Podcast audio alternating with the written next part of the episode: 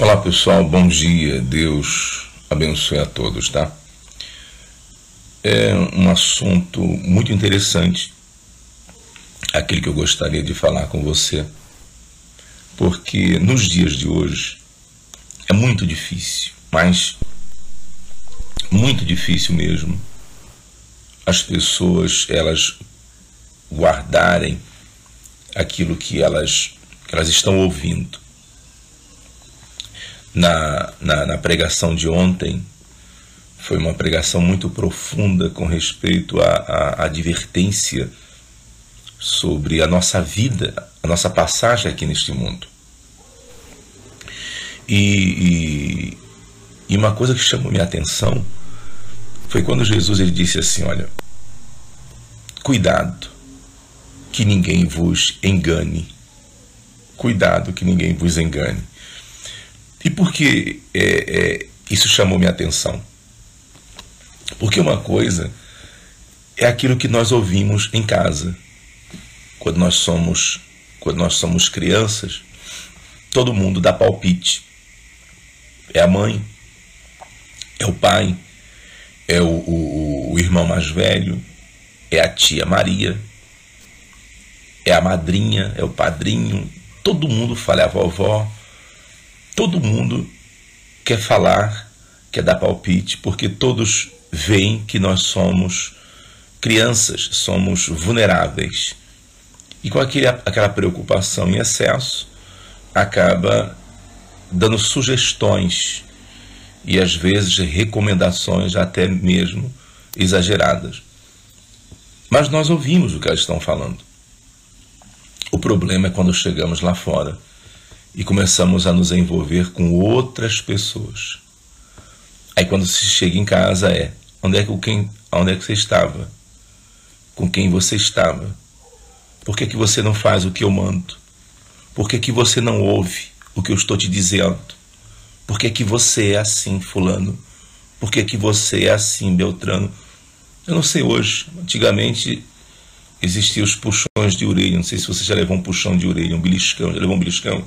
Então, às vezes era um beliscão, às vezes era um puxão de orelha, um puxão de cabelo, às vezes era um cascudo, seu desobediente. E depois a pessoa se torna adulta e ela já não recebe mais cascudo, ela já não recebe mais beliscões, ninguém puxa o cabelo dela. E você vê as barbaridades que acontecem nesse mundo. Tem pessoas que, se elas pudessem, gente, escuta só você é um indivíduo. Você é um ser humano. Você é uma pessoa.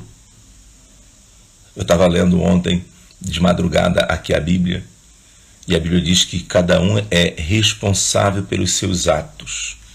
Cada um é responsável pelos seus atos. Não queira cobrar depois dos outros.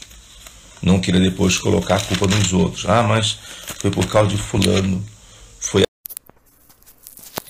minha mãe, foi meu pai. Eu estou pagando isso por causa da minha mãe, eu estou pagando isso por causa do meu pai.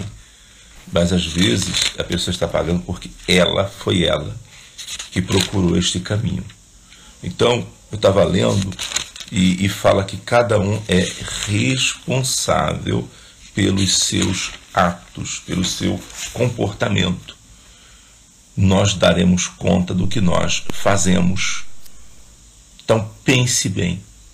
Não estou aqui é, é, para falar de coisas tristes, mas eu estava tentando acompanhar as, as, últimas notícias, tá? o acontecimento daquela juíza que foi assassinada lá no, no, no Rio de Janeiro. Então, aonde ela conheceu essa pessoa? Quem é esta pessoa?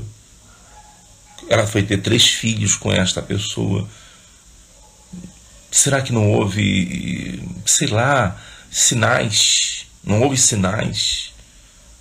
Se é uma pessoa tão boa assim, por que está tão fácil? Se o negócio é bom, por que está tão fácil? É, é fácil porque tem uma música antiga que diz que, que quando a laranja ela está madura na beira da estrada, ou ela tem casa de maribondos, casa de abelhas no pé, ou está podre. Normalmente a fruta boa, boa na beira da estrada, ela não dura, alguém passa e pega.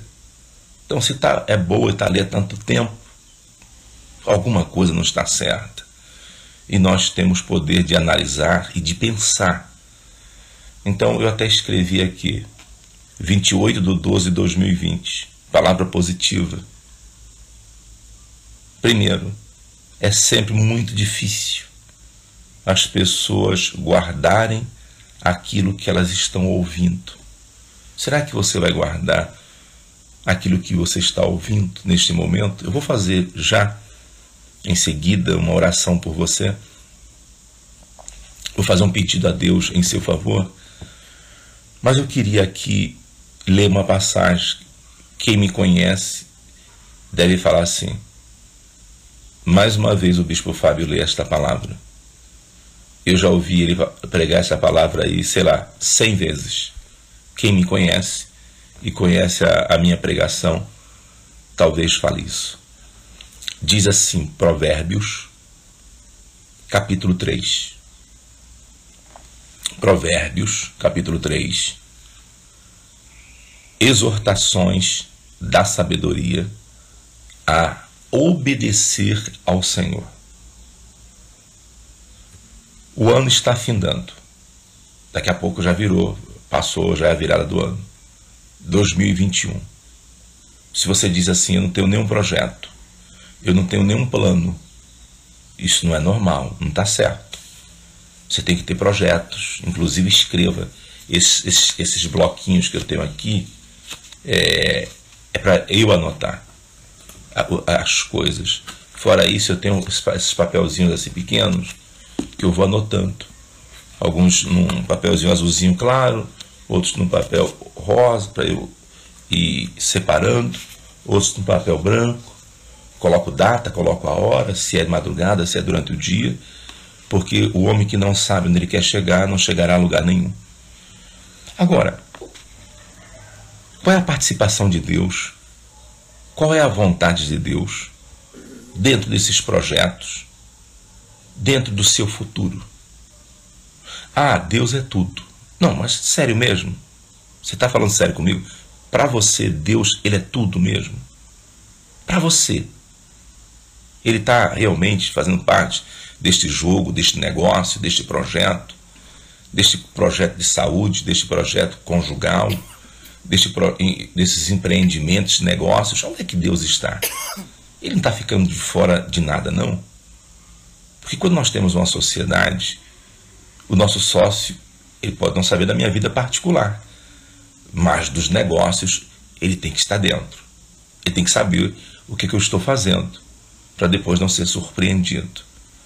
Eu até falei para as pessoas ontem na pregação que eles ouviram uma voz dizendo assim: Vocês estavam onde?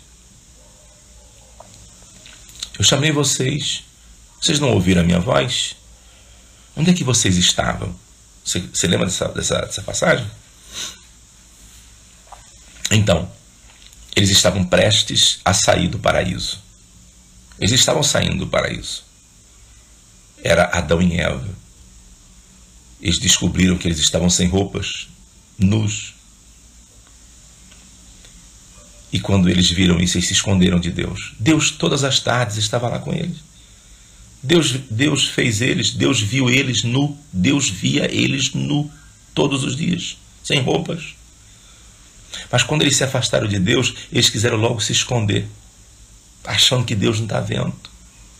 Deus está chamando você? O que Deus está falando com você ultimamente? Então, minha irmã, meu irmão, meu amigo, minha amiga, minha querida amiga, queres ser uma mulher linda, linda, mais linda mesmo, de verdade.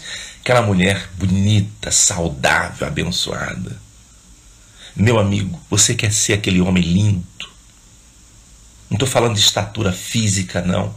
Claro que se a gente puder melhorar, isso aí é, é maravilhoso, mas uma vida linda, aquele homem lindo, maravilhoso, você quer ser realmente?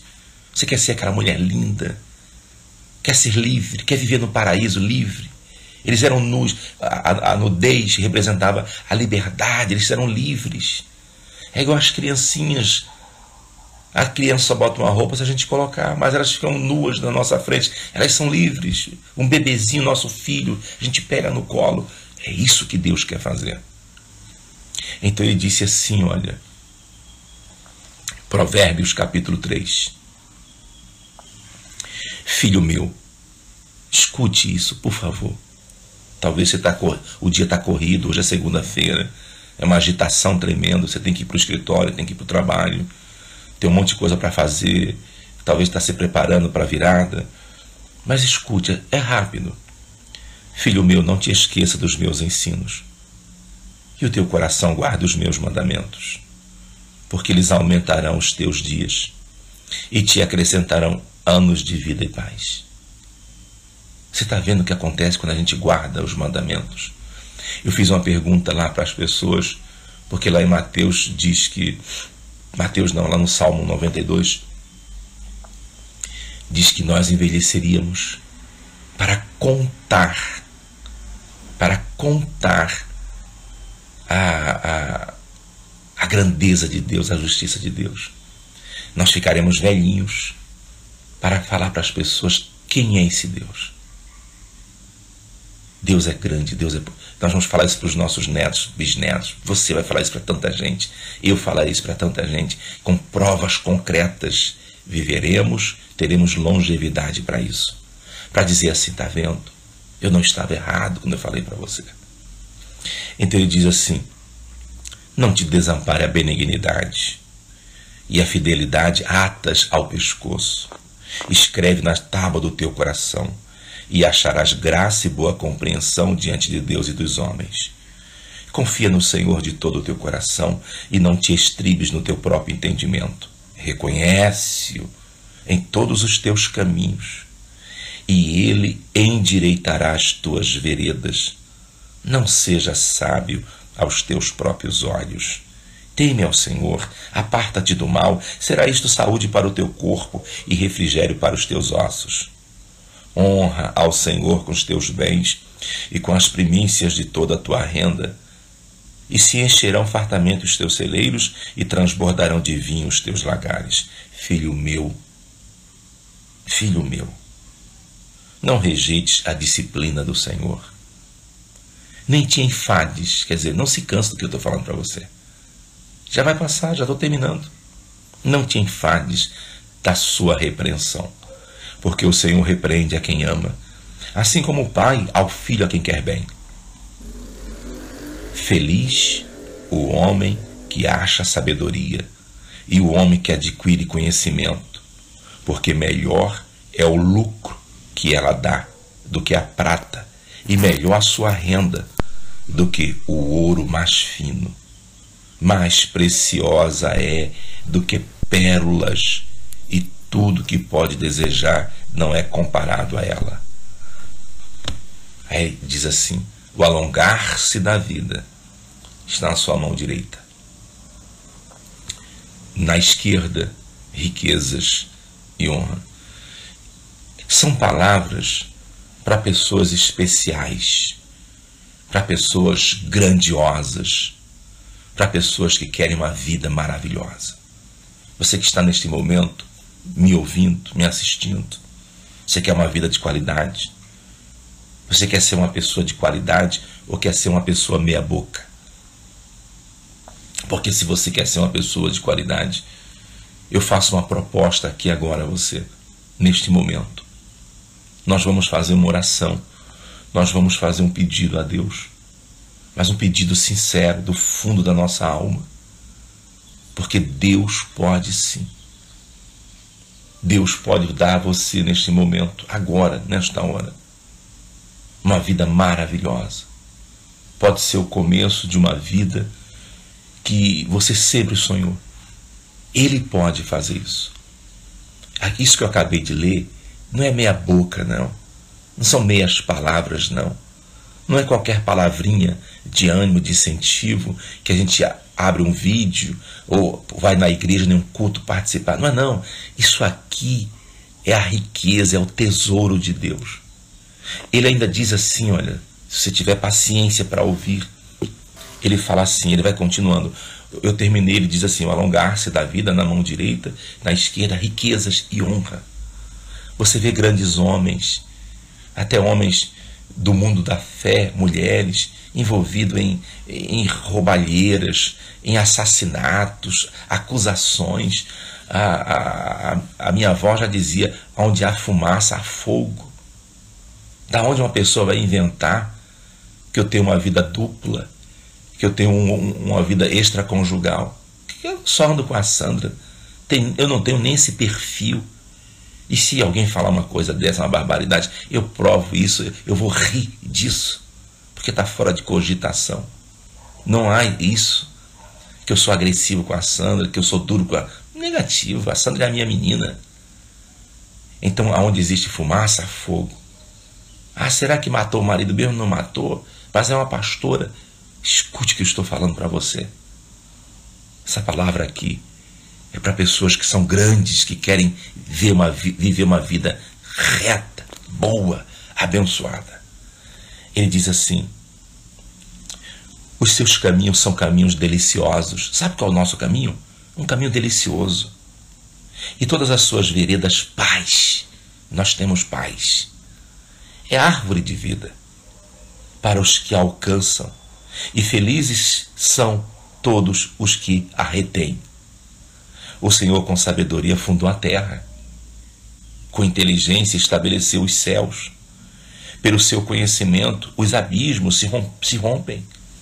E as nuvens destilam orvalho, filho meu.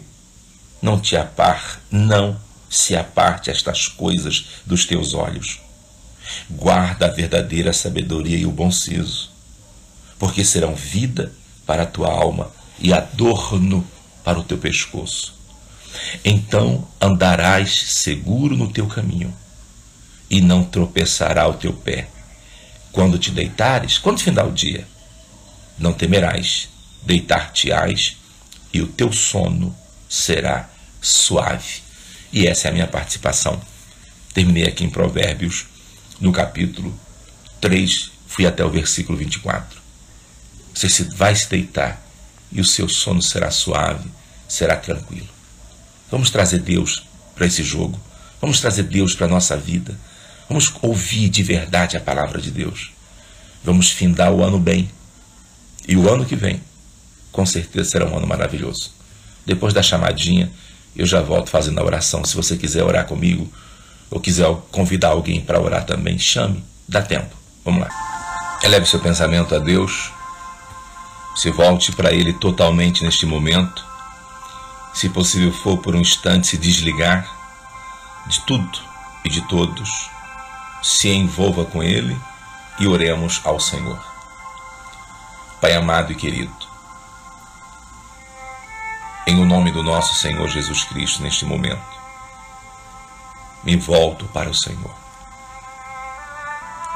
E com a voz do agradecimento, com o coração quebrantado, com a alma exposta na tua presença e com toda a sinceridade do meu coração. Eu faço estas súplicas, essas petições. Peço misericórdia, peço compaixão, porque eu sei que o Senhor é Deus. Sem o Senhor nós não somos nada. Nós precisamos de misericórdia, Senhor somos homens falhos. Aqui na minha frente eu tenho o nome de tantas pessoas. Aqui eu tenho o nome de pessoas doentes que agora estão no hospital, sem previsão de alta. Outras pessoas que estão doentes em casa. Outras confinadas por causa da Covid. Casamentos por um fio Casamentos que já foram destruídos, que estão como um vaso que caiu no chão e está espalhado pedaços por todos os lados. Aqui neste momento, meu Deus, eu tenho o nome de pessoas que lutam contra o câncer, a depressão, a angústia profunda, o vazio na alma, a tristeza, como é o caso desta senhora, que logo ao amanhecer do dia fez o seu pedido de socorro porque não dorme, porque não tem paz, porque uma voz fala para ela: mata-te, desaparece. É o melhor que você faz. E eu estou neste momento, meu Deus, como se estivesse segurando na mão dela, dizendo: não faça isso.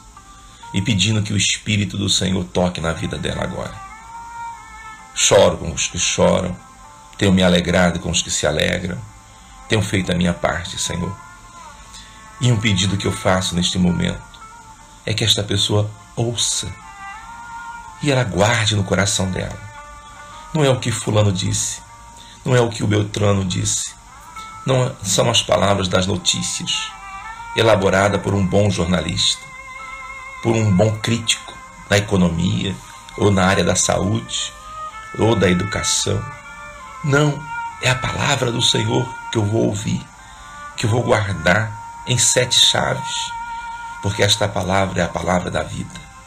Meu Deus, que neste momento o Senhor visite esta pessoa e se uma força do mal está lutando contra ela, se existe uma potestade, uma nuvem negra pairando sobre a cabeça dela, se existe neste momento uma escuridão invadindo os quatro cantos deste recinto, aonde ela está, seja no quarto, seja no carro, seja em casa, seja na rua, no ônibus, aonde ela estiver participando desta oração, que esta nuvem negra seja banida, seja expulsa, seja arrancada, seja destruída de uma vez por todas.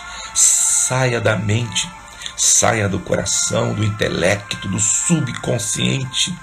Saia desta vida, espírito opressor, possessor, perturbador, destruidor. Saia em nome de Jesus. E saia, corpo, alma e espírito, saia e receba vida em o nome de Jesus. Que o Espírito de Deus agora, aonde você estiver, que o Espírito do nosso Senhor Jesus te traga paz, te traga vida, conforto, alívio, Receba. Em o nome do Senhor Jesus. E que a palavra de Deus consiga permanecer dentro de você. Te dê forças para viver para vencer. Receba isso. Em o nome do nosso Senhor Jesus Cristo. Senhor, consagra também esta água para quando esta pessoa beber, que ela seja abençoada cada molécula desta água seja ungida. E abençoe a todos, homens, mulheres, crianças e especialmente esta pessoa que não tem ninguém. Amém. Beba da sua água neste momento. Beba, por favor. Seja feliz. Viva bem. Tenha paz tem alegria, tenha vida. Jesus está do seu lado. Vai dar certo. Pensa direitinho. Não deixa nada que você construiu, nada que você tem trabalhado para construir. Não deixa ser destruído, não. Não deixa acabar, não. Não faça isso. Não deixa ninguém fazer isso com você. Mas guarde aquilo que Deus tem falado com você. Não se ache autossuficiente. Todos nós precisamos de Deus, eu preciso, você precisa de Deus. Todos nós precisamos. Vamos viver mais, vamos combinar isso aqui entre nós. Vamos viver mais, viver melhor. E eu faço aqui um apelo: quem puder, dá uma lida lá no Salmo 92. Se você já leu, muito bem. Se você não leu, leia ainda. É um hino de agradecimento a Deus. É muito bonito. E lá fala sobre o seu futuro, tá? Seu futuro está escrito lá no final lá do Salmo 92. São, são 15 versículos. Você vai gostar, vai ser bom para o teu futuro. Tá certo?